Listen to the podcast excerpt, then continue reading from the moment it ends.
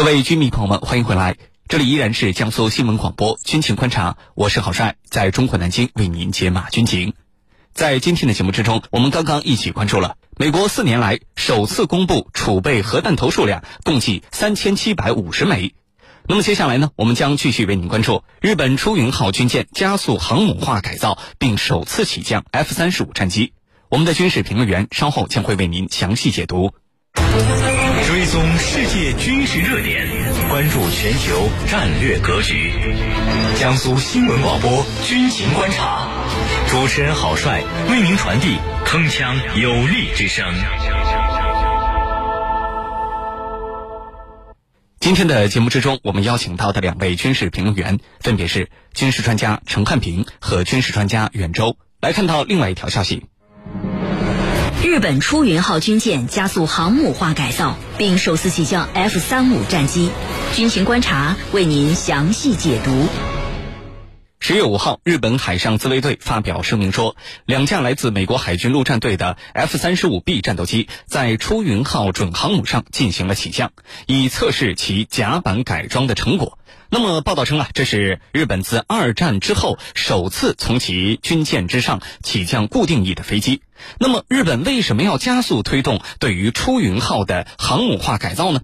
接下来，郝帅邀请军事评论员和您一起关注。首先，请袁老师为我们介绍一下美军的 F 三十五 B 战斗机，它的战斗力怎么样？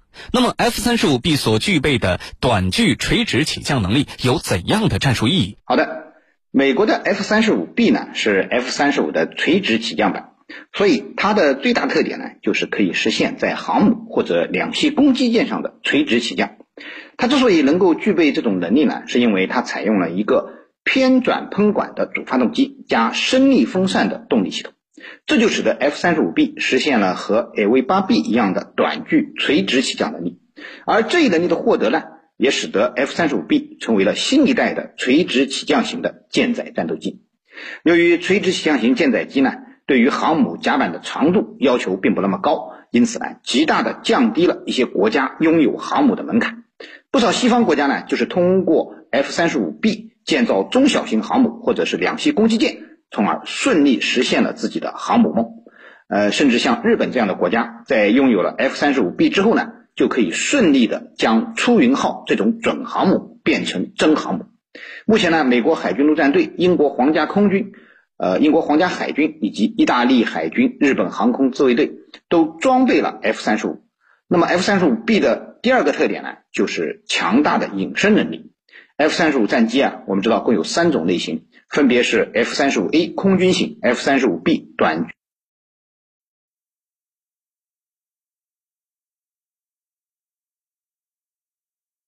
并能闻名于世的，呃，他们不仅采用了隐身的外形设计和气动布局，而且大量使用了隐身材料，这就使得 F 三十五 B 相对于它的前辈 AV 八 B 这样的垂直起降战斗机呢，有着更强的战场生存能力，因此啊，也备受西方国家的追捧。此外呢，F 三十五 B 还拥有不错的作战半径和载弹量。根据美国对外公开的资料显示，F 三十五 B 最大的作战半径可以超过八百公里。其内置载弹量可以挂载两枚五百公斤级的呃对地攻击弹药，那么这样的数据呢，相对于 F 三十五 A 当然是大打折扣了。F 三十五 A 的作战半径达到了一千一百公里，内置弹仓的载弹量也达到了两吨之重。那么之所以会这样呢，呃，是因为 F 三十五 B 啊，为了实现它的垂直起降功能，在座舱后增加了一个直径和深度约为一米的升力风扇及配套的传动轴装置。那么，这个升力风扇除了增加了 F 三十五 B 的机体重量之外，还使得它的内油装载量极为减少。那么，F 三十五 B 的内油量大约为一点六吨，比 F 三十五 A 少了两吨多，比 F 三十五 C 少了近三吨。重量的提高而内油量的减少，那么 F 三十五 B 的作战半径和载弹量的减少就是不可避免的事情了。不过，即便是这样，F 三十五 B 的作战性能在现役的舰载战斗机中仍然是非常突出的。它的作战半径远远超过了之前的垂直起降战机 AV 八 B，还有俄罗斯的雅克三八。那么这两款垂直起降战斗机的作战半径啊，其实都不超过五百公里。那么，即便是和 F A 十八这样的弹射型舰载机相比啊 F 三十五 B 的作战半径实际上和它相比也是不相上下的。而且呢，F 三十五 B 无论如何还是一款有隐身性能的四载机，因此呢，就舰载机的海上制空能力而言，F 三十五 B 还是非常强悍的。装备了 F 三十五 B 的日本海上自卫队的作战能力也因此得到了一个非常大的跃升。主持人，好，谢谢袁老师。最近一段时间呢，日本海上自卫队正在加速推动对于出云号的航母化改造。那么，日本此举都有哪些企图呢？请陈老师为我们分析一下。原因我们细细的来说，可以说有这几个。首先呢，就是从历史上来看，日本在二战期间它是拥有航母的。在二战期间啊，这个日本的航母在这个。日本的侵略战争当中是大显身手的，在日本看来，拥有航母才是一个真正的海洋大国、海洋强国。日本呢，我们看啊，它是四面环海的，它是个岛屿国家，在他看来，必须要有强大的海上实力，只有海上实力足够强大，才能够显示自己国力的强大。这是第一。第二呢，这些年来，在日本看来啊。这个它面临着很多的威胁，呃，尤其是二零一九年十二月，我们首艘国产航母山东舰交付海军使用。那么在此之前，二零一二年辽宁舰正式入列服役，而我们的第三艘航母呢，也在建造当中，未来可能会进入到日本海附近进行更加频繁的训练。这在日本看来啊。找到了一个天然的借口，或者说他自身有一种强烈的焦虑。这个焦虑是什么？你看邻国中国都有了三艘航母，我现在呀有准航母，临时进行这个改装就可以变成这个真正的航母。现在第一步是从护卫舰把它延伸到准航母，在日本看来，这才能够。取得这一地区的战略平衡，那么日本呢？对我们中国呀，他是历来瞧不起的，认为你什么都不如我。我现在，我只要稍稍改动，我的护卫舰就可以变成准航母，然后是真航母。那么我们中国的这三艘啊，这个航母，包括即将服役的啊，就未来正在建造的这三艘航母啊，就使得日本有一种紧迫感，有一种焦虑。那么第三个原因呢，就是日本方面啊，他把我们中国当做假想敌，不断的炒作中国威胁，其实很清楚，就是为今后修宪来布局的。他要通过营造周边国家这个威胁论，使老百姓逐步逐步接受修宪的事实。在日本当局看来啊，你看周边国家。中国也好，朝鲜也好，对我们构成了威胁。而我日本呢，是一个资源的匮乏国家，我该怎么办呢？怎么去自保啊？我得取得一个平衡，我得拥有准航母、真航母，只有这样才能够和他们的博弈当中啊，处于一个不败之地。所以这里头更多的是一种舆论的炒作，让老百姓逐步逐步去接受这样的事实。第三个，呃，第第四个是什么原因？就是。呃，日本方面敏锐的察觉到了，目前美国对中国的遏制放在最重要的位置上，就是在日本看来，这是一个千载难逢的时机，美国需要日本这样的打手啊！你看，不久之前，美英澳阿库斯这个三边机制，在日本看来，美国现在迫切需要冲在一线的打手，那么。日本就可以借此机会来拓展自己的军事实力。既然你需要我，那么我呢，打打擦边球，然后一步步的在你呃还没有意识到的情况之下，我突然啊迈向这个航母国家。这里头日本的这是日本的小九九，我想我们中国人看得非常清楚，因为他所利用的就是美国需要日本冲到一线。那你需要我，那你在某些方面你得高抬贵手啊！我在推动我的核航母，还有未来的核问题方面，你得睁只眼闭只眼啊！这里头双方啊，美日之间它是有交易的，这种交易啊是肮脏的。美日之间啊，是见不得人的这种交易啊！我认为这里头这个和美国，特别是特朗普政府，他是一个商人总统，对于这个原则是无所谓的，只要有利益有交换，至于什么原则可以放到脑后。这里头啊，在日本看来，这是一个千载难逢的机遇，这一点我们要提高警惕的。那拜登政府时代呢？虽然拜登是一个建制派，但是他也需要日本冲到一线。这和美日就日本排放核废水的交易里头，我们也能看出来，拜登啊可以说是采纳了特朗普政府的这种做法。主持人，好，谢谢陈老师。根据媒体报道，日本海上自卫队这次的呃训练行动啊，有两个首次。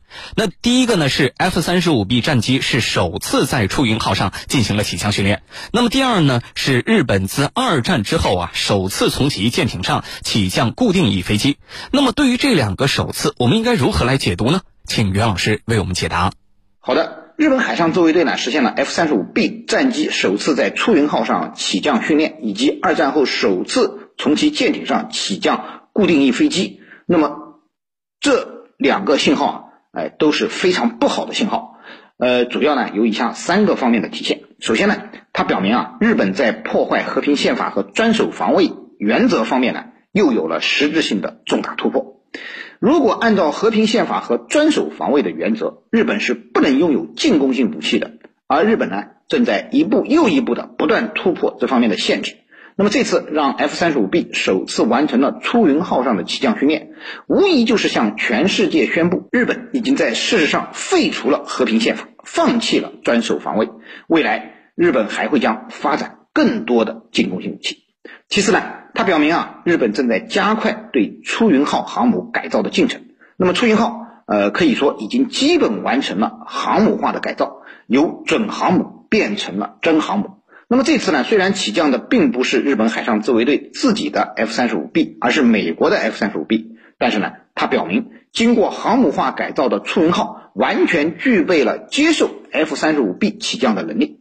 下一步，装备了 F 三十五 B 的日本海上自卫队肯定会加速推进其形成战斗力的过程，会让日本自己的 F 三十五 B 早日上舰。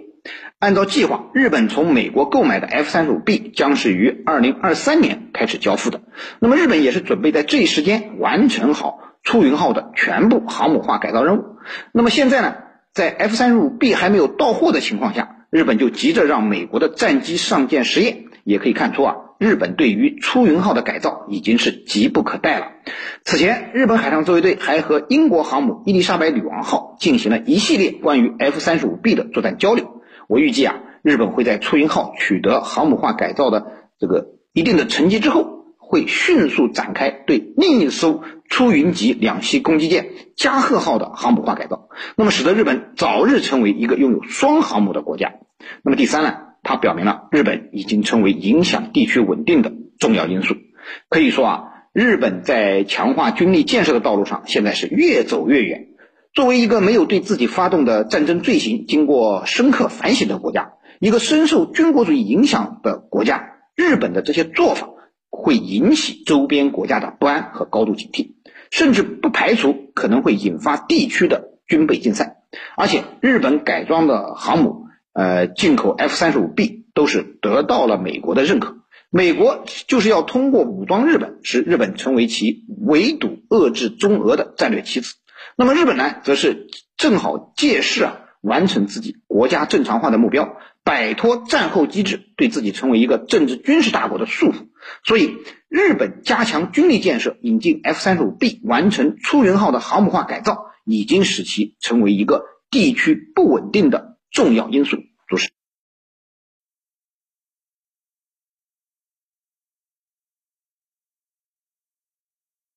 日本是不能够拥有进攻性武器的，但是我们现在看到啊，日本已经明目张胆的啊发展起航空母舰了。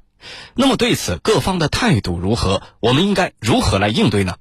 对于这方面的问题，请陈老师为我们分析一下。好的，那么日本呢是在第二次世界大战失败之后。呃，根据国际公约的规定，是不允许日本建立大规模的军队的，就是不允许拥有大规模的军队，你只配拥有自卫队。同时呢，也不能研发任何核武器，重型武器等具有大规模杀伤力的这种战略武器，也不能私自建造航母。这是和平宪法对它的约定，对它的规定。那么，在长达七十多年的时间里头，日本的军事领域的发展的确是受到比较明显的限制的，进展比较缓慢。这正是为什么安倍政府这个安倍上一届的这个前几届的安倍政府要逐步逐步去推翻和平宪法的原因所在，因为受到了限制，而这种限制使日本啊觉得我的经济这么强大，我想成为一个政治大国、军事大国。